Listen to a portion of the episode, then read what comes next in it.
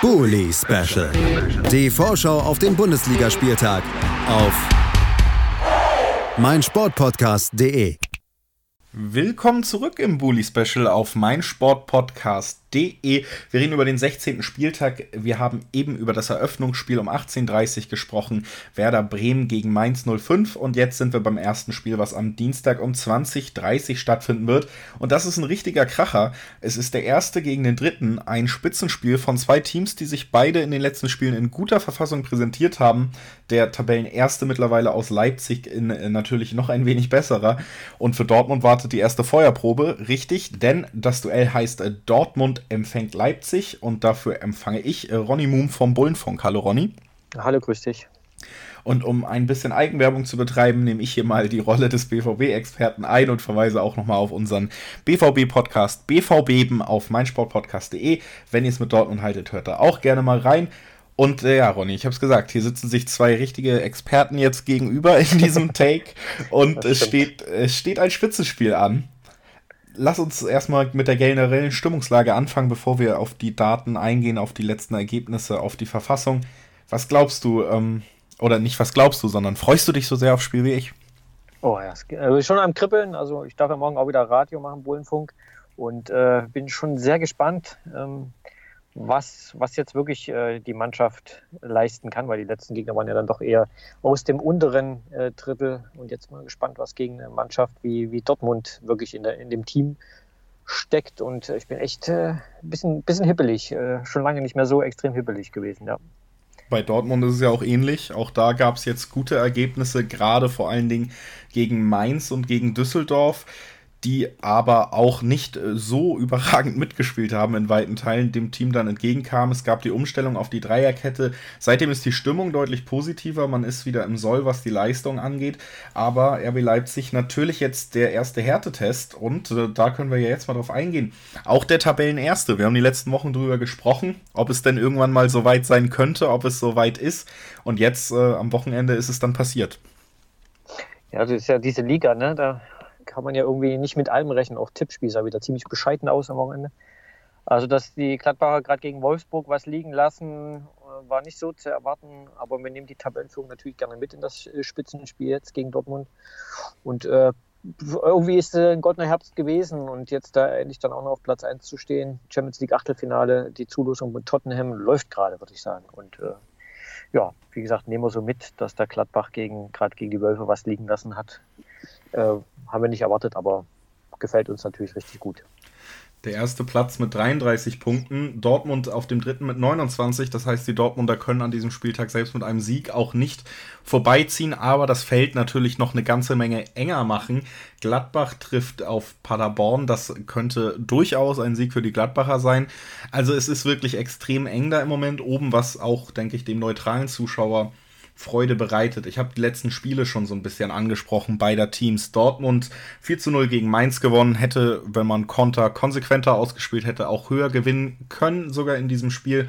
Und diese Umstellung auf ein 3-4-3 sorgt im Moment für Euphorie bei der Mannschaft. Gerade das Offensivspiel gegen tiefstehende Gegner jetzt, was lange ein Problem von Dortmund war, da scheint man mit diesem System ein bisschen eine Lösung gefunden zu haben. Jetzt kommt aber Leipzig, die nicht tief stehen, die überragend spielen und äh, seit sechs Siegen jetzt in Folge auch die drei Punkte immer weiter einheimsen und sich damit jetzt den ersten Platz verdient haben. Dazu kam, zählt eben auch das 3 zu 0 gegen Düsseldorf am vergangenen Wochenende. Ich würde da Parallelen auch zu dem Spiel von Düsseldorf in Dortmund ziehen und sagen, Düsseldorf im Moment gegen größere Gegner ein Team, was es einem aber auch leicht macht. Ja, aber du hast es ja gerade schon angesprochen. Es ist nicht immer leicht, gegen tiefstehende Gegner dann äh, auch die Lösung zu finden. Und äh, da hat Leipzig durch Nagelsmann nochmal eine richtige Scheibe draufgelegt, weil die Düsseldorfer, ich weiß nicht, wie es gegen, gegen Dortmund war, aber die haben sich echt da mit äh, zehn Mann an den eigenen Strafraum zurückgezogen und haben in der ersten Halbzeit bis auf die eine Chance, die sie da an den Pfosten setzen, auch äh, wirklich nicht viel fürs Spiel gemacht. Und da musste dann, das habt ihr, glaube ich, auch mit erfahren, äh, wirklich erstmal die Lücke finden und den Platz und die Idee, äh, dort äh, durchzustoßen und auch äh, ein Tor zu schießen, weil äh, das nicht so das Einfachste ist. Verteidigen können die irgendwie alle. Verteidigen können alle, aber gegen die beiden Teams, die wir jetzt hier aufeinandertreffen sehen, im Moment nicht so gut. 4 zu 0 Dortmund gewonnen, 3 zu 0 Leipzig gewonnen, davor auch die Spiele überzeugend viele Tore geschossen. ich es besteht natürlich immer die Möglichkeit, dass die Erwartungen an solche Spiele dann zu hoch gesetzt sind und dass es deutlich unspektakulärer wird. Ich habe die Umstellung auf die Dreierkette angesprochen, die Dortmund gerade offensiv sehr viel mehr Sicherheit gegeben hat. Favre hat es bei der Pressekonferenz äh, schon gesagt, es ist jetzt nicht in Stein gemeißelt, dass Dortmund kein anderes System mehr spielen kann. Und es würde, es ist ein riskantes System. Wenn man die, die Pressing-Map auch von Dortmund gesehen hat, hat man gesehen, dass eigentlich selbst die Außenverteidiger, Außenmittelfeldspieler der Fünfer-Dreierkette auf Höhe der Sturmreihe mitgepresst haben, nur Weigel den Zwischenraum abgesetzt hat. Das ist natürlich gegen ein Team wie Leipzig hochriskant. Und äh, da kann ich mir vorstellen, dass es am Ende vielleicht doch zu einer eher unspektakulären Rückkehr zur Viererkette mit zwei Sechsern kommt und dann ähm, Leipzig und Dortmund sich eher belauern werden. Wäre meine Worst-Case-Vorstellung von diesem Spiel. Wie ist, wie ist die Stimmung bei dir vor dem Spiel? Glaubst du, es, es wird wirklich so spektakulär, wie viele hoffen, wie man auch natürlich auch zu Recht hoffen kann? Na, ich wünsche mir natürlich auch diesen Schlagabtausch. Ne? Also ich nehme lieber ein 3-3 oder ein 4-3 für uns in dem Fall, als äh, dann vielleicht ein dreckiges 1-0, wo es wieder bis zur 96. Minute mit Zittern verbunden ist. Ähm, würde natürlich das mehr Spaß machen, aber wie du schon sagtest, ich kann mir auch vorstellen, dass äh, Favre da wieder zu seinem defensiven Part zurückgeht. Bei Nagelsmann kann ich mir das irgendwie nicht vorstellen. Der kann, glaube ich, nur offensiv. Das ist, glaube ich, auch das, ähm, was man in den letzten Spielen gesehen hat. Gerade gegen Paderborn und dann irgendwann versucht, defensiv und auf äh, Verwalten zu schalten. Dann klappt das eher weniger. Da geht nur nach vorne. Und die sind, glaube ich, auch mega in Form gerade. Äh, wie gesagt, du, du hast es ja gerade schon an, an, angedeutet. Kann ja beides passieren. Dass, dass es dann am Ende vielleicht äh, irgendwie 0-0 oder ein 1-1 mit zwei äh, Strafstoßentscheidungen gibt oder es gibt einen wirklichen Schlagabtausch, wo es am Ende acht, neun Tore im Spiel gibt. Das wird uns natürlich allen besser gefallen, glaube ich, auch den da draußen. Das glaube ich auch. Ich glaube auch, wie gesagt, dass beide Teams das Potenzial haben. Dortmund hat es jetzt in den letzten Spielen unterstrichen, was da dann doch an Qualität und Spielfreude ist. Leipzig tut es sogar schon ein bisschen länger. Wir haben über Timo Werner hier schon im Bully-Special geredet, der natürlich im Moment noch so ein bisschen herausragt. Aber die ganze Offensive funktioniert. Das äh, zentrale Mittelfeld von Leipzig funktioniert hervorragend unter Nagelsmann.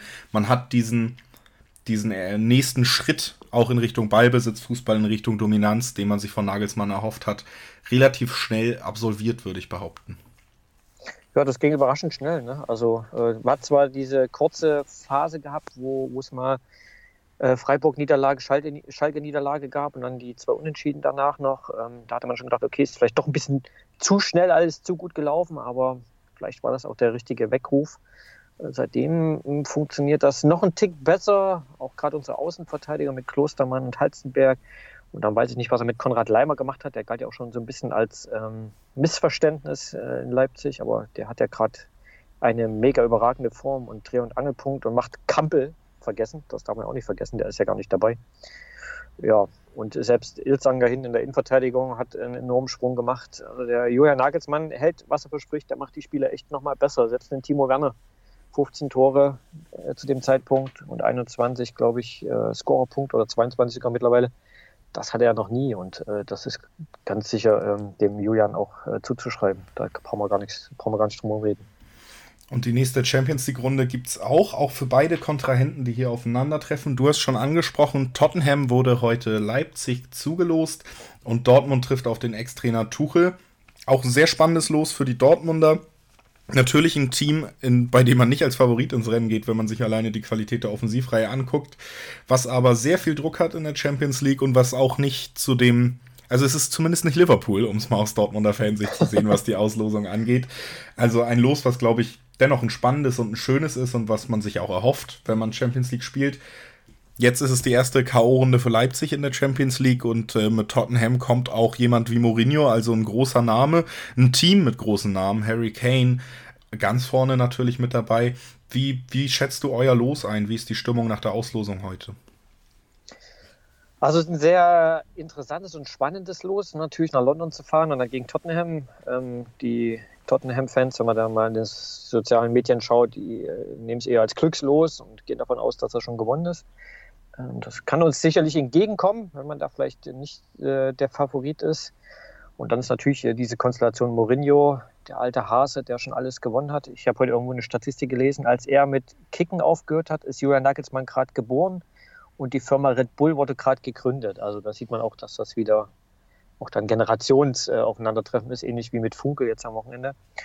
Und äh, da bin ich echt mal gespannt, was da passiert. Ich denke mal, wir sind nicht chancenlos gegen Tottenham. Da ist sicherlich was machbar. Aber das, äh, das wären zwei, zwei richtig harte und äh, gute Spiele. Also und es ist das erste Mal im Achtelfinale. Das ist auch sowas. Äh, ich bin ja nun vom ersten Tag an mit dabei. Und jetzt dann da wirklich im Achtelfinale der Champions League mit im Stadion zu stehen, das wird auch nochmal in Kribbeln und Gänsehaut. Und das geht, glaube ich, allen Fans in Leipzig so. Also die Stimmung ist gut auf Tabellenplatz 1 im Moment, wenn es in das Spitzenspiel in Dortmund geht. Wir hoffen uns beide ein spektakuläres Spiel. Was glaubst du, wird es das und wie schlägt sich das am Ende auf der Anzeigetafel nieder? Also ich, alles andere würde mich jetzt auch dann doch ein bisschen überraschen. Jetzt, wo wir nochmal drüber gesprochen haben, ich erwarte echt da ein Spektakel. Also ich bleibe mal bei meinen vielen Toren und tippe, ich tippe einfach mal ein 3-3. 3-3 äh, tippst äh, du und ich äh, glaube, dass äh, Dortmund die Heimstärke am Ende vielleicht entgegenkommen wird. Es wird ein Härtetest. Ich glaube am Ende vielleicht ein 3 zu 2 knapp mit dem Glück, dass dann am Ende vielleicht noch der VAR oder eine schwache Chancenverwertung bei Leipzig uns da unter die Arme greift. Ich sag einfach mal 3 zu 2 für Dortmund. Auf jeden Fall wird's eng, auf jeden Fall wird spannend und ganz, ganz hoffentlich auch spektakulär. Wir freuen uns beide drauf. Und ich freue mich natürlich auch, dass du heute wieder da warst, Ronny. Dankeschön sehr dafür. Gerne. gerne doch, sehr gerne.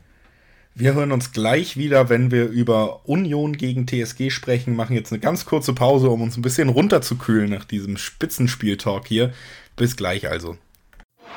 Bully Special. Die Vorschau auf den Bundesligaspieltag auf meinsportpodcast.de. BV Beben. Der wöchentliche Podcast zu Borussia Dortmund mit Julius Eid und Christoph Albers. Voller echter Liebe auf meinsportpodcast.de.